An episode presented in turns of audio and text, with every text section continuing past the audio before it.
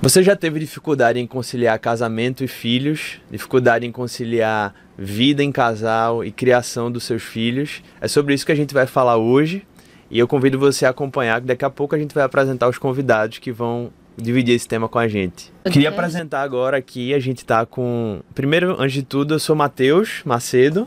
E eu sou Tatiana Macedo. A gente tá aqui hoje com Lili e Carlos. Carlos, médico, Lili, é, dona de casa e blogueira, né? Eu estou apresentando como eles pediram e agora eu peço para que eles expliquem, né, um pouco dessa vocação, de como eles vivem e como é que está sendo essa vivência, né? Não só na profissão, na vocação, mas na vida em família, no casamento. Compartilha com a gente um pouquinho. Sou Carlos, eu sou médico, tenho 30 anos. Estou casado com Lili há 5 anos. A gente tem. Há seis anos eu errei. acontece nas melhores famílias, acontece. Fiz seis anos agora. E, na, e a gente é pai de dois meninos, Carlinhos com cinco, Luquinha que vai fazer um ano agora, semana que vem.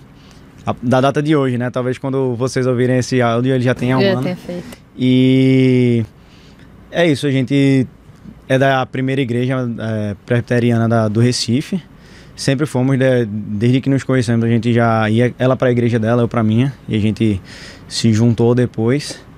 E estamos na minha.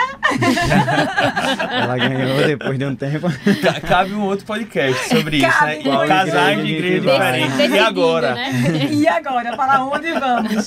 Vocês não sabem o que nós passamos. É, foi para chegar uma certa dificuldade de definir no final.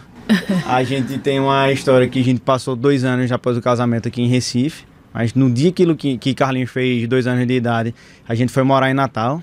Passamos dois anos, então assim, a gente teve um contraste de vida de casal e, e pais e o lidar com Carlinhos muito grande, porque aqui a gente tem uma grande rede de apoio com meus pais, os pais de Lili e amigos e os irmãos, tudo. E lá não, lá foi só a gente. Foi um contraste, foi bacana. Legal. E a gente pode falar também um pouquinho sobre isso. Eu acho que vai estar relacionado com esse tema aí também. Antes de a gente chegar lá, Lili, fala Lili. um pouquinho aí sobre você também. Ah, Carlos, você falou era médico, falou um pouquinho aí da tua profissão também, não? Você... Eu sou médico, sou cirurgião e devo fazer depois urologia ao longo Já aí dos está matriculado para urologia, não deve é, fazer não. ano que vem aí vai ter um, uma luta novamente aí, que é a residência é. médica, Eita. que também influencia, porque assim, você fica muito ocupado no trabalho e é ainda tem que dividir que bem em casa com demanda, filho, né? E com a esposa, é difícil Por favor, também. esposa e filho. É. Lili, fala um pouquinho também. Pois é, eu sou Nathalie Arcoverde, Nathalie Souza, na verdade, né, porque ele é Carlos Souza, mais conhecida como Lili Arcoverde né? É o meu Instagram, porque eu sou blogueira. Mas eu gosto muito de dizer que eu sou dona de casa, porque de fato, antes de blogueira, antes de qualquer coisa, depois de filha de Deus e de esposa de Carlos, eu sou dona de casa, né? Então, eu cuido da minha casa, eu tenho um amor muito grande pelo nosso lar e por cuidar do meu marido e dos meus filhos. E eu deixei de trabalhar fora, na época eu trabalhava fora quando a gente casou, para ser mãe integral, para ser dona de casa, para cuidar do meu marido. E por isso eu faço questão realmente de dizer que eu sou dona de casa. E aí vem o blogueira que começou com hobby e hoje virou realmente uma profissão. Legal, hoje então a gente está aqui para falar sobre isso, como conciliar casamento e filhos, em mais, mais um episódio do Zoe Talk.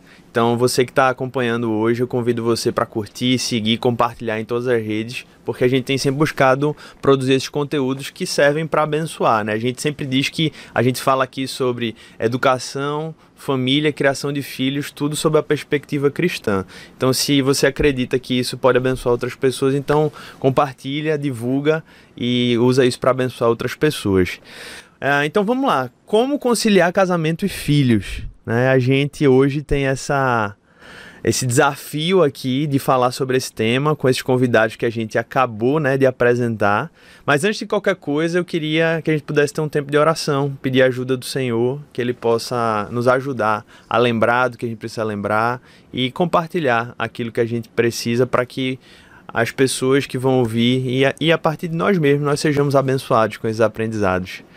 Vamos orar, Senhor Deus e Pai, nós te agradecemos por essa oportunidade que o Senhor nos dá aqui hoje de conversar sobre esse assunto tão importante, Pai, buscando na tua palavra a instrução, a revelação, a maneira como nós devemos é, viver a vida nesse mundo e essa vida que envolve todas as áreas, inclusive casamento, criação de filhos e como isso pode ser integrado para a glória do teu nome. Nós te pedimos que o Senhor nos dirija aqui, Pai, cada palavra, cada conversa, ah, de uma maneira tão simples, tão é, informal e tão leve, mas ao mesmo tempo que seja de fato algo que alcance nos mais profundos dos nossos corações e que pessoas sejam abençoadas através disso. É o que oramos em nome de Jesus. Amém. Amém. Então vamos lá, eu queria começar fazendo uma pergunta, né? Começar é, lançando aqui a primeira pergunta. Vamos começar do começo, como dizem, né? Com a chegada de filhos, né? Vocês casaram, logo depois vem os filhos. E aí, quando chegou, né? Depois desse início de casamento, que chamam de lua de mel, o que é que aconteceu? O que é que mudou? Quais foram os desafios? A gente quer ouvir um pouquinho de vocês. Pra gente, assim, é, a gente casou em, em abril. De que ano? 2015. E... A gente casou em abril de 2016. Que legal. E em junho, junho para julho, a gente descobriu que Lili estava grávida. Então, assim, esse tempo só de casado sem filhos de fato, a gente teve um ano, basicamente. Que foi quando o Carlinhos nasceu já em abril também né, do, de 2016. Então a lua de mel foi curta, né? Mas foi um tempo foi um assim muito bom. Mel, né? A gente é, bastante. Desse um ano, nove meses Era um ano que, é. que, logo no início assim, era aquela coisa super euforia, excelente. A gente não queria nem sair de casa, só nossas saídas era ficar na varanda, ficar na sala já era excelente. E assim, quando o Carlinhos chegou, realmente muda, né? Muda a, algumas coisas, a dedicação, o tempo que a gente vai ter que ter o tempo que a gente tem pra gente diminui, claro, né? Uhum. A gente uhum. tem que dividir, na verdade, principalmente no início, o tempo um, quase que total dele, né? O tempo que a gente tá em casa. Pra Lili é basicamente total, né? Com a amamentação, com tudo, eu dividindo ainda com o trabalho. Mas, assim, eu acho que a gente conseguiu, ao longo do tempo, uhum. ir buscando espaço, né? Buscando, buscando brechas pra gente ir se organizando. É uma adaptação, tem que ter uma organização ao longo de um tempo, mas eu acho que a gente conseguiu fazer direitinho. Meu amor, o que é que você. Eu acho que é bem assim. Você tem que ter é, maturidade no, no relacionamento para poder você ter filhos. E a gente, eu falo muito, a gente estava pronto. É, mesmo sem saber para ter filhos, porque uhum. realmente Carlinhos ele veio no susto, né? A gente não estava esperando engravidar, a gente queria engravidar uns dois anos depois de casado. Mas. E que muita gente fala assim: o primeiro ano de casamento é um ano muito difícil. E a gente, até hoje, quando alguém chega pra gente e fala, não, porque foi muito difícil o primeiro ano de casamento, eu falo assim: meu Deus, por quê? A gente curtiu tanto o primeiro ano de casamento, foi tão delicioso. A gente não teve a dificuldade de juntar as escovinhas de dente. Né? Foi muito incrível. A gente curtia, como ele falou, estar em casa. A rotina de ficar em casa era deliciosa pra gente. É, e mesmo depois de três meses de casado, estando grávida, a gente conseguiu curtir bastante a nossa casa, a gravidez, o preparar tudo. Né? Então, assim, a gente estava muito maduro, muito pronto para casar. E quando veio o filho também, a gente estava muito pronto para isso. Uhum. Entendeu? E aí, é, tiveram dificuldades, claro, né? A começar, a gente começa com dificuldade da amamentação, que para mim foi punk. Né? Foram 45 dias de choro do menino para mamar e choro meu para dar de mamar. Uhum. Mas, quando tudo se encaixou direitinho, é, a gente soube conciliar o fato de, ah, ele dormiu, todo mundo tem a lenda, né? Ah, o bebê dormiu, a mãe tem que dormir. A mãe tem que descansar também, claro, mas tem que lembrar que quando o marido está em casa, existe um marido, né? Que antes de você ter um filho, você tem um marido e ele precisa da sua atenção. Ele precisa de você. Ele precisa daquele momento de ver um Netflix junto, ele precisa de um jantarzinho especial feito por a gente com tanto carinho. Então, o cuidar dele faz com que realmente a chegada do filho seja apenas para somar e não para dividir o tempo, né? Eu queria fazer uma pergunta. É, você falou uma palavra que eu acho que algumas pessoas pessoas podem é, buscar entender como é que isso se aplica na vida delas, né? Para ter filhos eu preciso de ter maturidade no casamento, né? E alguns podem pensar, especialmente nesse tempo, né, que as pessoas têm adiado tanto, né, o, o casamento e depois adiado tanto o ter filhos. O que é que seria essa maturidade assim para vocês, considerando especialmente a, a experiência que vocês tiveram? O que é que vocês utilizavam para dizer assim, poxa, a gente tá maduro para isso, né? À luz da Bíblia à luz da experiência, à luz da vida em comum? Eu acho que, na verdade, estar maduro, a gente nunca acha que a gente está maduro, né? Porque a gente nunca acha que a gente está pronto para casar, para ter filho, para colocar o filho na escola, para as decisões de fato que a gente precisa ter. Uhum. Mas a gente buscar a Deus acima de tudo faz com que a gente vá tomando as decisões com tranquilidade no coração. E ter a tranquilidade, para mim, é ter a maturidade que a gente precisa. Né? O não se angustiar e sim confiar em Deus acima de tudo. Eu acho que quanto ao casamento, que é muito que representa a maturidade, a gente lembrar que primeiro a gente tem que ter um, um tripé, né, com Deus no, no primeiro lugar, o esposo e a, e a, esposa, E assim, a gente lembrar que o casamento não é para fazer a gente feliz, né? A gente tentar fazer o outro feliz e sobretudo agradar a Deus. E assim você saber que vai ter determinadas limitações da esposa que está sobrecarregada em casa, e também a própria esposa vai ter alguma sensibilidade de saber que você está bastante sobrecarregado no trabalho, ainda ajuda em casa com, com o filho quando pode e vai precisar de algum, algum outro tipo de atenção, algum outro tipo de momento, né? Tentar se dar mais para o outro, né? Eu acho que quando você atinge isso, eu acho que começa a fluir bem, começa a, a ter uma estrutura é, firme. Hoje em dia eu acho que existe uma pressão muito grande, inclusive, para os homens, porque com o feminismo aí, né, o homem não ajuda, o homem participa, o homem é pai, o pai tem que fazer, entendeu? Então, assim, a gente tem que ter, a gente como cristã tem que ter a sensibilidade que o nosso marido, ele tá em casa, mas ele veio de um trabalho, passou o dia todo fora, ele fez um monte de coisa, fora a sobrecarga que ele tem nas costas por ser homem e de carregar a nossa família, de que quando ele chega em casa, eu não tenho que pegar meu filho e jogar nas costas dele porque eu tô cansada, não, eu tenho que ter essa sensibilidade também uhum. Que ele é o meu esposo, que está cansado, ele precisa ser cuidado. Então, quando ele chega em casa, a gente tem que ter sempre aquela ideia, né, de que ele tem que ter vontade de voltar para casa. Uhum. Eu tenho muito isso na minha cabeça. É, ele tem que ter o espaço de descanso, o espaço de lazer, e não, ai, que saco, voltar para casa, tem aqueles meninos todos, a mulher estressada. Então, a gente tem que proporcionar isso pro nosso marido. Eu tenho isso na minha cabeça, né? E eu acho que hoje em dia o mundo tem colocado muito isso contra a esse princípio de que, é, não, ele chega em casa, ele tem que fazer tudo, ele tem que dividir todas as tarefas tarefas comigo porque ele participa, porque ele é pai. Sim, ele participa, mas no tempo que ele também pode fazer, lembrando que ele está em casa, ele também tem que ter o descanso dele, tem que ter, ele tem que ser mimado, cuidado, né? A gente tem que ter esse cuidado. É, você, a gente tá falando muito aí do, desse momento dessa chegada do bebê, né? E acho que foi até Carlinhos comentou que a dedicação nesse começo é praticamente 100%, né? E eu, eu, vejo que é uma carga que aumenta para os dois lados, né? Então, assim, da mesma forma que não adianta, né, a, o marido chegar em casa, porque infelizmente a gente tem essas diferenças de tempo de licença maternidade aí, né? Então, o homem trabalha só e chega em casa cansado, e muitas vezes a mulher está desesperada e quer, quer logo jogar o filho para respirar um pouco, né?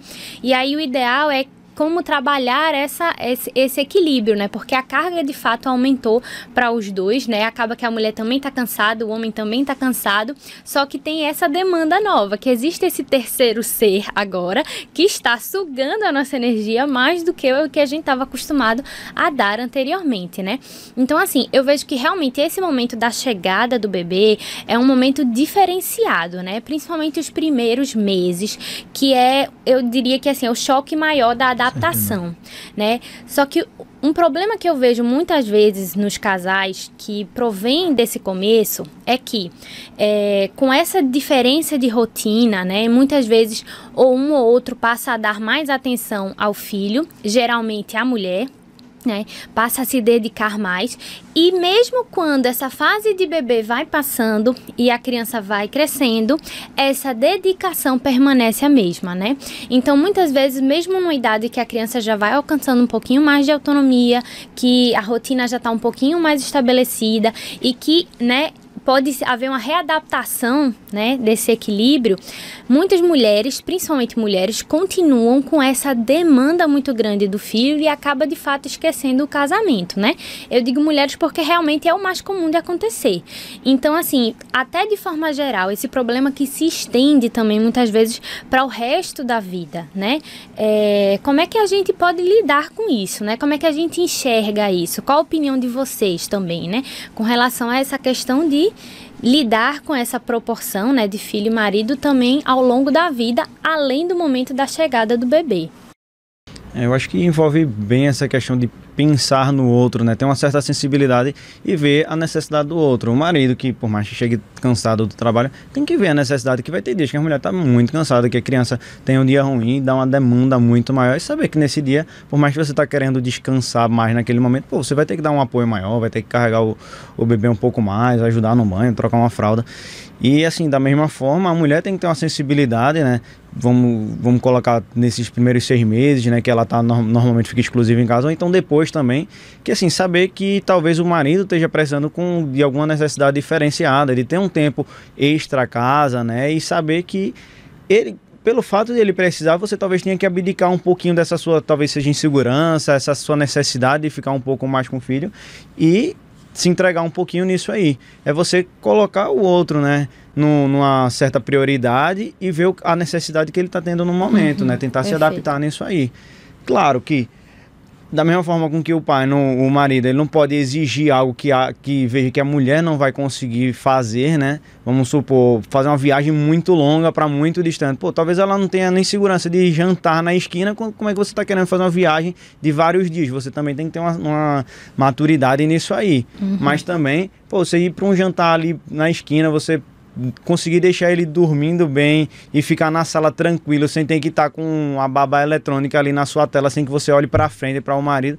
Tem que ter um moder... Uhum. Os dois lados têm que ser moderados aí, né? Eu acho que tem uma coisa que se chama rede de apoio que é fundamental nesse início né? Com certeza. Se você não tem mãe, sogra, irmã, você tem que ter pessoas que você pode ter como rede de apoio que lhe ajudem, que você confie, né? Primeiro a gente tem que conseguir confiar, porque o primeiro filho, de fato, é o mais difícil. Você acha que só você é capaz de fazer tudo para o seu uhum. filho e muitas vezes você não quer nem que as pessoas peguem no seu filho. Então você tem que dividir a sobrecarga para você conseguir respirar e lembrar que você é mãe, mas você é esposa, você é filha de Deus. Você não pode, porque muitas vezes nesse início as pessoas esquecem, inclusive, de ter o tempo com Deus. Uhum. Né? Então a gente não pode esquecer de que nós somos filhos de Deus, que nós temos que estudar a palavra de Deus. Eu lembro muito das madrugadas que eu ficava muito lendo é, a Bíblia, estudos, fazendo, sabe, enquanto dava de mamar, porque eu lembrava o tempo todo que eu não posso esquecer de que é, a demanda está muito grande hoje em dia com Carlinhos, as minhas dificuldades são gigantes, mas que eu realmente preciso estar apegada a Deus cada vez mais, né? Uhum. E tentava muito sempre que ele dormia, ou então mesmo quando ele não dormia, deixar um pouquinho com a minha mãe, com o meu pai, que ficaram com a gente, graças a Deus, três meses na casa da gente, né? Ficaram dando uma força muito grande. E assim, a gente tinha um tempinho de. Com dois meses e meio, dois meses, eu acho a gente saiu pela primeira vez para jantar só os dois. E foi muito legal pra gente a experiência de sair. A gente começou aí a lembrar de que a gente é um casal, de que a gente tinha que ter um momento não só enfiar dentro de casa. A uhum. gente tinha que sair e ter os dois juntinhos e conversar sobre outros assuntos que não fossem maternidade, uhum. né? E paternidade, Isso. filhos. Então a gente realmente é, não combinou, mas aconteceu muito nesse jantar. Eu lembro como se fosse hoje. A gente conversando sobre outras coisas, sobre as pessoas no geral, tentando não ficar falando de filho para poder ser um casal. Uhum. Entendeu? Lembrar sempre de ser o casal. Né? Antes de eu ter filho, quem me, quem me deu o filho foi meu marido. né? Então ele é realmente a minha prioridade. Claro que quando chega o bebê, ele requer uma, uma atenção maior mas ele não vai me sugar 24 horas. Então, nessas 24 horas, eu tenho que administrar o meu tempo. Em tudo na vida, a gente tem que administrar, né? A gente tem que administrar a casa, é, os filhos, o marido, o nosso trabalho, o ser, um ser humano, né? Tirar um tempo pra gente, pra ir no salão. Ah, é futilidade. Pode ser uma futilidade, mas é tão importante pra gente como mulher, né? Ter um tempo de, de se sentir bonita, de se cuidar. Era uma coisa que eu fazia muito. Eu, eu acordava, podia ser o que fosse, até hoje, né, amor? Tomo banho e vou fazer a maquiagem. Vou ficar em casa, mas eu vou me maquiar, porque eu sei que vou me sentir muito melhor como pessoa. E a partir dali eu vou ser uma boa mãe, uma boa esposa. Então é o me cuidar, é o lembrar que eu existo também. Uhum. Né? E a rede de apoio, como eu falei, é fundamental. Pai, mãe, sogra. Se você mora numa cidade longe de todo mundo, tenta ver se tem condições de ter uma babá, uma folguista, um tempinho pro casal. Uhum. É assim, muito fundamental, eu diria. É assim. O que fora da rede de apoio, pode ser que tenha gente que não tem, a gente não tinha por um tempo, né? Nesse tempo que eu falei que a gente em passou Natal. em Natal. Hum. E o que foi muito fundamental nisso aí foi a gente estabelecer uma boa rotina com o Carlinhos. A gente tinha um tempo em que ele dormia, ele não pode dormir tão tarde, né? A ponto de a gente acabar dormindo junto. Né? Ele dormia antes, ele sempre dormiu seis e meia, sete horas, sete e meia. E isso é questão de rotina, tá? Não, não tem essa criança que não vai conseguir se adaptar a isso de, de jeito nenhum. Você, com, com, algum tempo, se não for já o hábito da criança, com algum tempo ele vai se tornar o hábito da criança. E, rotina e depois é disso ele dormia. E aí a gente conseguia ver uma TV junto, fazer alguma coisa sozinho, ou jantar legal. E assim a gente vai tendo o tempo que tem.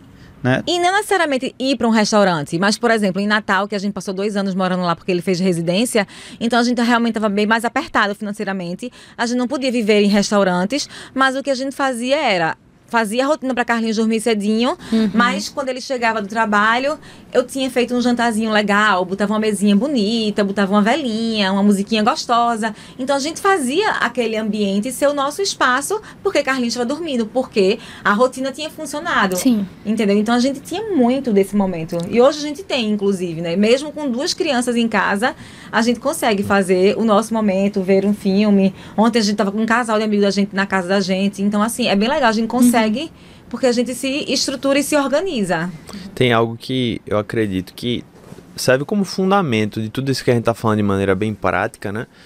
Eu acho que a perspectiva que a Bíblia traz sobre o que é o casamento e o que é o, o que são essas duas pessoas unidas, quando ela traz o conceito de que agora não são mais dois, mas uma só carne, não não que isso elimine né, o- as individualidades, mas que mostra que há uma unidade, há uma união que se forma ali e que por conta dessa união, que é mais do que somente algo físico, é algo espiritual, ela acaba modelando a maneira como a gente enxerga tudo.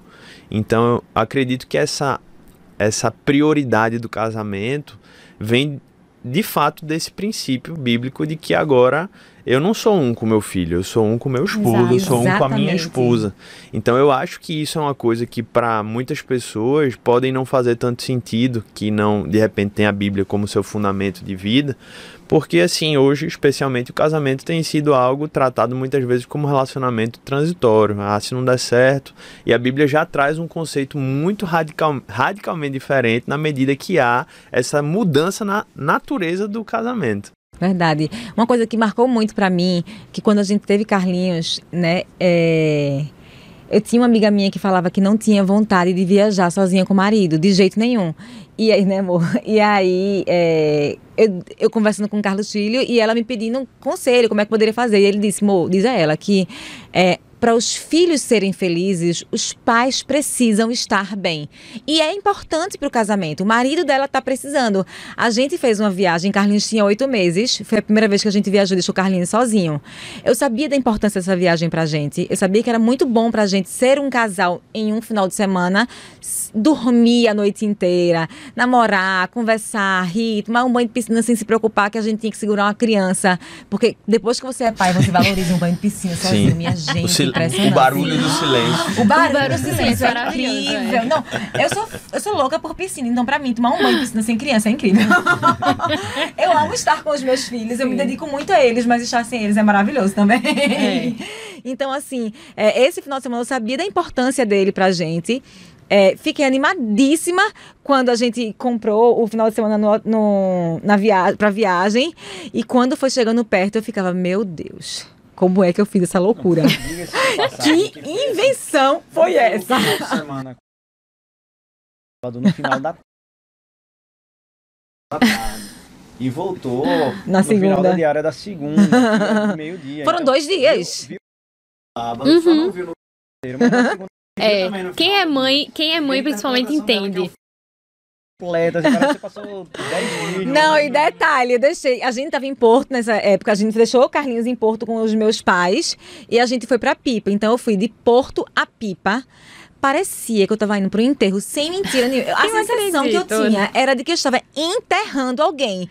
Foi muito ruim pra mim, foi muito difícil aquela viagem, assim, é uma coisa que eu tenho muito marcada. Mas também tenho muito marcada de que quando eu cheguei no hotel, Sim. eu esqueci que eu tinha filho. E hoje já superou isso, né? Não, e depois eu fui pra Brasília, a gente passou uma semana e quando ela chegou o dia de voltar, eu fazia, ah, já!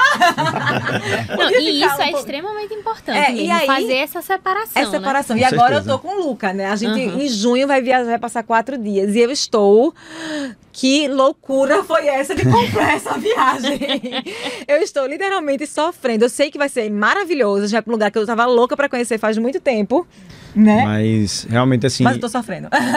Eu com o Luca até eu vejo uma certa dificuldade, porque a sensação que eu tenho é de uma dependência maior dele. Por incrível, Uhum. no segundo filho, acabou que ele é mais. Assim, parece, ele parece ser mais dependente da gente. Eu acho que ele talvez sinta um pouco mais, mas assim, é importante, né? E Ele vai é aprender com isso tempo. também, né? E a gente tem com quem deixar, graças a Deus por isso, né? Que a É. gente vai ter os sogros, a gente tem meus pais que a gente pode contar, enfim. Uhum. E assim, Tem minha irmã também, que com certeza vai passar pra ver é, os meninos, vai pegar eles pra Sim. brincar um pouquinho. A gente tem a estrutura da casa, né? As funcionárias que vão estar lá. Então, assim, a rotina deles, o que vai mudar vai simplesmente ser os pais não vão estar em casa. Mas os avós, que eles são apaixonados, vão estar dentro da casa da gente. A gente montou a logística para que eles sintam o mínimo possível. Mas eu tô sofrendo. Mas Agora, eu sei que quando al- chegar lá eu vou esquecer que eu tenho Algo dois que filhos. chamou a atenção assim no- na conversa aqui foi sempre essa palavra rede de apoio, né? Porque de maneira prática, então assim, eu acho que além das questões conceituais, da maneira como a gente enxerga a Bíblia, eu acho que uma das dicas de ouro que a gente traz para as pessoas é que elas possam primeiro ter as prioridades bem, bem ordenadas na sua mente, né? isso. como a gente trouxe, o que é que a Bíblia traz como conceito para isso. Então, isso fundamenta a maneira como a gente enxerga. Mas, de maneira prática, para que a gente consiga viver isso, a gente precisa, por exemplo, uma das coisas é ter uma rede de apoio. Porque se a gente não tiver rede de apoio, não tem como deixar uma criança Que- no- assistindo É, televisão e dizer, eu vou ali passear. Essa né? rede de apoio vai ser nosso pai, nossa mãe, porque Sim. às vezes a Sim. pessoa não tem. Mas Às pode ser é uma um vizinha que amigo. você confia. A igreja, A você encontra igreja, pessoas. a igreja, muitos irmãos. Agora sim, você tem que ter muito cuidado com quem você vai Isso. deixar o seu Claro. filho. Porque hoje em dia, cada vez mais, Isso. a gente vê os abusos e tudo, e eu sou uma pessoa meio neurótica com isso. Mas assim, realmente você tem que confiar e saber quem vai estar na casa daquela pessoa. Sim. Mas assim, eu quero deixar uma mensagem para a mesma pessoa que não tem a rede de apoio, que foi o nosso caso em Natal, e mesmo assim em Natal a gente passou dois anos e a gente, a gente realmente não teve nenhum Não dia, eu teve. acho que a gente conseguiu de fato deixar ele com alguém lá. Porque querendo ou não, cidade nova, você não foi Tem muita gente que mora, é, vai pra adaptando. fora do país. A gente, É, tem, pri- a gente tem pessoas da família que foram morar nos Estados Isso, Unidos. é né? realmente aí chega uma hora É que você mais se vê diferente ainda. praticamente sozinho mesmo. Em Natal, Mas então, a gente ainda pra chega gente pro não, cinema, não pra foi? gente não se apegar somente à rede de apoio, é adaptar a criança a determinadas realidades, como a gente falou. É ter uma rotina boa, fazer com que ele durma num, num tempo que seja adequado para você. A rotina não é ele que cria, a rotina é você que determina para sua criança. isso. Seja a hora de acordar, também é hora de dormir. Ele pode até dar um trabalho para dormir um pouco mais cedo, mas você vai lá, fica, ele não vai dar não vai demorar tanto tempo assim a ponto de acabar a noite. Então, assim, eu acho que esse horário da dormida da criança pode ser fundamental, principalmente caso você não tenha uma rede de apoio. Se você tiver e puder deixar a criança mesmo acordada e sair, pronto, aí você realmente Lembrando que adapta é a sua rotina de a outra criança forma. dormir cedo, né? Pro crescimento, É, pra tudo, toda os essa parte de hormônios. saúde? Até isso E você não tem pode esquecer. cuidado.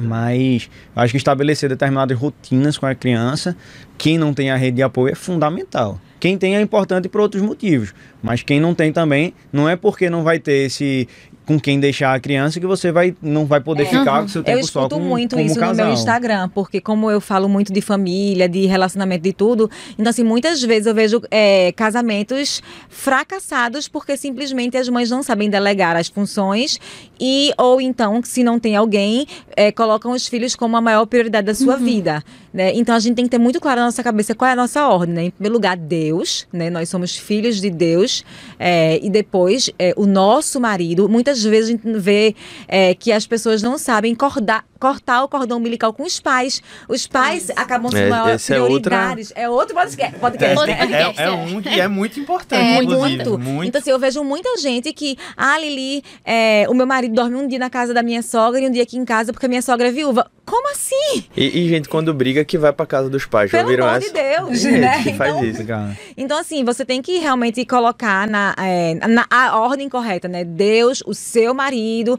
os seus filhos, que, é, que são o seu primeiro ministério.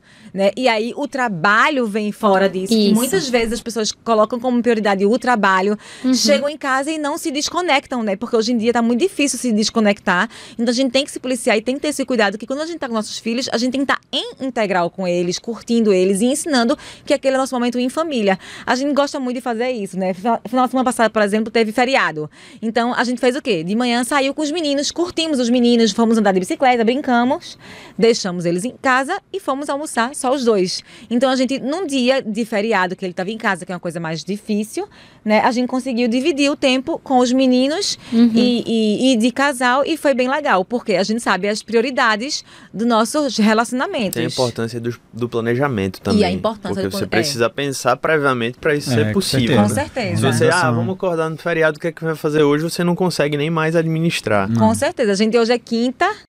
Hoje é, hoje, é, hoje é sexta, desde terça que a gente tá. E no sábado, o que, é que a gente faz? Já organizando o final de semana para que a gente tenha Importante tempo para isso. tudo. Deixa eu fazer uma pergunta aqui. A gente tá. Tem muita coisa que a gente poderia falar, mas o, tempo, o tempo é. É. Mas eu, eu queria levar uma, uma pergunta que é importante, uma pergunta que para muitos pode ser um grande drama, né, da vida da- dessas pessoas.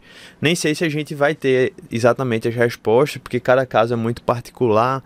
Mas quando a gente fala de situações extremas, por exemplo, filhos ah, doentes, filhos que de repente têm alguma deficiência, ou casas que de repente nasceram cinco filhos, tem cinco filhos num, num- vamos dizer assim, num curto período de diferença, e isso é algo que a gente já ouviu falar. Então, nesses casos em que há um, vamos dizer assim, um desafio maior, porque São- querendo ou são não, situações é diferente você falar de uma situação que você tem um filho, o ordin... vamos dizer, o que é que é o ordinário? Você tem um, aí tem a diferença ali de 2, 3, 4, 5 anos, que é um pouco do que a gente tem vivido, já é um desafio. Mas como é que a gente lida com essas situações extremas? Vocês acham que essa experiência de Natal, querendo ou não, por ter a falta da rede de apoio, traz alguma, algum aprendizado? Alguém que vocês conhecem, que também pode trazer algumas lições pra gente? Eu acho que o primeiro é separar só um pouquinho isso aí em situações que são que vão se resolver e que não vão se resolver. Por Isso. exemplo, uma doença grave, talvez ela demande uma atenção exclusiva porque seria um tempo limitado, né, até a cura. é, caso seja da vontade de Deus, talvez demande assim um, uma, uma, uma particularidade que vai ser uma dedicação mais exclusiva mesmo, até com internamento hospitalar, quem sabe. Então, assim, isso aí seria um caso, sei lá, talvez algum, alguns dias, semanas ou meses, algo limitado. Então, eu acho que esse caso a gente poderia se- separar um pouquinho. Mas, assim, se a criança tiver algum tipo de deficiência, né, alguma aten- atenção especial, ou se for múltiplas crianças, ou até talvez assim um bebê que nasceu e outro, assim, com aquele intervalo mínimo, né, ali de nove meses, praticamente. Então, você vai ter Sente e chora. ah, por menos assim, dois bebês em Será, casa né? Só sente e chora. dá muito trabalho, mas eu acho que a chave aí seria duas, na verdade. A primeira, a rotina, porque ela independe de outras pessoas. Então, mesmo múltiplas crianças ou mesmo uma criança com alguma deficiência, ela vai ter alguma rotina. E eu acho que a de sono talvez seja mais fundamental aí, num horário. Ele é E- fã da rotina do sono. É, não, assim. Notou. porque realmente Funciona. é um- a noite pra gente é um tempo que a gente consegue aproveitar muito Sim. bem, a gente consegue ter um jantar bacana Sim. e depois a gente ainda consegue curtir, conversar, ter o Sim. nosso tempo. Eu acho que isso daí é fundamental, é todo dia. Sim. Você não depende de ninguém, só É depende da verdade. gente e da criança. Sim. Então, assim, qualquer pessoa, qualquer casal vai conseguir reproduzir isso aí. A gente estuda para ser é, advogado, médico, administrador, tudo, mas uma coisa que a gente sabe desde o início que a gente vai ser, que é pai e mãe, a gente não estuda, a gente não, não faz nada por isso. E aí, quando vem o filho, e agora? Né? Então a gente tem que se preparar para isso. Existem muitas pessoas que ensinam sobre rotina de sono, lembrando sempre que crianças não são bonecos. É, né? São claro. crianças que cada um tem o seu, o seu E tem jeitinho. dia que, vai- que ele vai estar num Mas dia ruim, eu né? realmente Algumas li exceções. muito, eu estudei muito sobre rotina de sono, como funciona com leveza. Porque tem gente que pega o bebê, coloca no quarto, ele vai chorar uma hora, ele vai parar. Deus que me defenda. né? Mas tem quem faça isso e ok, a gente respeita. Mas lá em casa não funciona assim. Mas eu faço uma rotininha de sono. Ele sabe a horinha que vai tomar o banho mais quentinho, a luzinha azul. Eu boto- botei uma luzinha azul no banheiro, porque é uma luzinha que acalma. Até falei aqui mais cedo, que realmente faz uma rotina. Ele entender que aquele momentinho é um momentinho de dormir. É, Luquinha dorme com a musiquinha, então ele sabe que é aquela musiquinha. Então a gente vai fazendo com que ele sinta que chegou a hora dele descansar. E aí acabou o momentinho dele daquele dia e vou, vamos curtir o nosso dia, né, a nossa noite. Mas eu realmente acho assim que muitos filhos mais um motivo para você ter uma rotina Sim. muito bem estabelecida. Porque senão você vai atropelar o seu dia. E outra coisa é você colocar é, as prioridades do seu dia, sabendo que tem coisas que são mais importantes que têm que ser Isso. feitas e coisas que são menos importantes que talvez não vão dar para acontecer hoje. E tudo certo, passa para amanhã, para depois de amanhã e se cobrar menos. Porque hoje em dia. é, a gente É. se cobra tanto por saber que as pessoas cobram muito da gente. E a gente tem que desapegar um pouquinho do que as pessoas falam e cobram da gente, né? A gente tem que ser mais autêntico, eu acho, e saber o que funciona para sua rotina. E assim, eu tava falando, seriam dois pontos. A primeira é a rotina, o segundo é possivelmente uma rede de apoio, né? Você vai ver, claro que as possibilidades variam, né? Como a gente falou, quem pode morar até no exterior, que vai ter essa possibilidade um pouco menos ainda. Mas assim, seria algum funcionário, alguém que você treine bem, que você tenha alguma confiança. A família realmente, às vezes você, realmente, se for um trigêmeos, assim, meu Deus. né? Passar daquele... E a Tem gente que ter um sempre podcast só sobre Eu sempre trigêmeos, sonhei né? em ter Aquela gêmeos, vocês assim, acreditam? no- E hoje eu tenho dois meninos e falo, Senhor, obrigada Iniciar. A um Lewis de cada dizia vez. Senhor, obrigado obrigado porque o Senhor não atendeu minhas orações Amém. bobas, né? Verdade, a gente minha faz, era né? muito boa. É Deus capacita quem ele manda, né? Mas assim, se você parar pra pensar, né? É verdade. É, Eu não um tava desafio, né? Não, eu não tenho é oração que eu fico olhando pra trás e digo, Senhor, obrigado porque o Senhor não Vou atendeu começar essa, a orar né? assim também. Senhor, obrigado porque tu atendesse um monte da bozeira que eu já pedi. Mas assim, não tô dizendo nem que a sua oração é boba, eu tô dizendo aqui A pra, é que pra gente, porque cada um sabe o que quer enfrentar. Não, mas se sério, eu verdade. fizesse, a eu gente diria. tinha um sonho de ter filhos ao nível de cogitar a possibilidade de tomar um remédio pra aumentar a ovulação pra ter filho, lembra? A gente você. A gente... Ele não tinha, ele não tinha essa ideia, não. Mas quando ele me disse o nome do remédio, eu desisti. Eu digo, acho que não tem pra quê. Se for da vontade de Deus, vai vir naturalmente. Não, mas mas. Deus sabe de tudo e ele foi Sim. muito, muito bondoso com a gente, mandando um de cada vez. Sim. É, eu vejo que tem muito assim. Graças a Deus, né? Eu não passei, não precisei passar por essas situações extremas. A gente não precisou, né? Mas eu penso que independente da situação, seja é, com um filho só, dois, cinco, né? Se você tem é, um filho deficiente que você precisa se dedicar mais integralmente Tem a o ele. autismo hoje tem sido cada, muito, É, muito comum, né? A gente Muito tem algum, algumas deficiências que são mais leves e, e consegue lidar de forma mais tranquila. Mas existem casos em que realmente precisa, uma- às vezes, uma deficiência física ou alguma coisa que precisa de um acompanhamento maior, né? Mas eu penso que essa, essa ordem de prioridades que a gente comentou aqui, ela não muda independente da situação, Isso. né? Então, sempre a avaliação do coração, é, ela tem que estar em primeiro lugar, sondando o nosso coração de para quem, para onde está direcionado o meu amor, porque acaba que quando a gente fala de prioridade, a gente está falando de tempo, de dedicação, né, do amor que que se direciona a então, essa prioridade, essa lista de prioridade, ela precisa estar sempre em nossa mente, né? Então, como, como Lili falou, primeiramente a Deus, né? Depois do nosso marido e depois os filhos. E aí o restante a gente vai se utilizando das estratégias para poder estabelecer isso. É, quando a Porque gente vê que as pessoas têm essa dificuldade em relação a isso, de, de Deus, marido e filhos, muita gente faz assim, ah, mas o seu marido ele pode ser hoje e amanhã não pode não ser. Porque as pessoas realmente estão fazendo o quê? Colocando o casamento é, de uma forma muito descartável, banal, né? muito descartável. Pra- pra- prime- como você falou, né, Matheus? Primeira dificuldade, tchau, acabou, vai embora, né? Mas não, o relacionamento que Deus uniu, o homem não separe. Então a gente tem que, que lutar, a gente tem que, que saber quais são é, as nossas falhas e trabalhar elas. A gente tem que entender a dificuldade do marido e não julgar e não colocar na cara. Ao contrário, a gente tem que ajudar essa dificuldade dele, né? É, A gente tem que ter essa, essa empatia, esse cuidado, esse carinho com o marido da gente é, e com os filhos e com a gente também, né? Colocando realmente Deus, quando a gente coloca Deus no centro de tudo, acho que tudo isso vai acontecendo. É, e assim, eu, eu acredito, já caminhando aí realmente pro final, né, que talvez um bom resumo que ajude a gente a fixar também, trazendo um pouco da perspectiva bíblica de tudo isso, que tem muito a ver com o que a gente conversou, é a gente lembrar dos dois principais mandamentos, né, que é amar a Deus acima de todas as coisas e amar o próximo como a si mesmo. Por quê? Porque o amor a Deus acima de todas as coisas é o que nos capacita que a gente não perca esse foco de que, em primeiro lugar, eu sou um filho de Deus, depois eu entendo que Deus estabeleceu o casamento como prioridade e isso me, me, me norteia. E quando eu entendo o meu chamado para amar o próximo, eu entendo que, por exemplo, é, eu posso, em um momento da vida, ter que me sacrificar mais em favor dos filhos, e isso envolve o casal, isso pode envolver um, um sacrifício do casal, abrir mão um pouco de si, caso necessário. Caso não, é acontece, né? é inevitável. Inevitavelmente. A né? gente só tem que ter a sabedoria da medida, do, do maneira, da maneira, os limites, mas eu acho que essa concepção do amor ao próximo traz esse essa percepção do amor sacrificial, que é inegável. Os filhos, eles nos levam a viver esse amor, o casamento nos leva a viver esse amor. E eu acho que isso ajuda a ter um conceito equilibrado, né? Nem de a gente é, romantizar ao extremo o casamento como se fosse algo isento de desafios e a criação de filhos, porque tem os desafios, mas ao mesmo tempo não deixar de valorizar, porque justamente a gente sabe que faz parte da nossa missão viver essa experiência de amar o próximo. E amar o próximo começa pelo nosso próximo, literalmente, que é um das certeza. nossas, das nossas casas, né? Então, assim, a gente queria poder alongar muito essa conversa, mas a gente vai ter que ter outros podcasts, então, por causa disso, viu?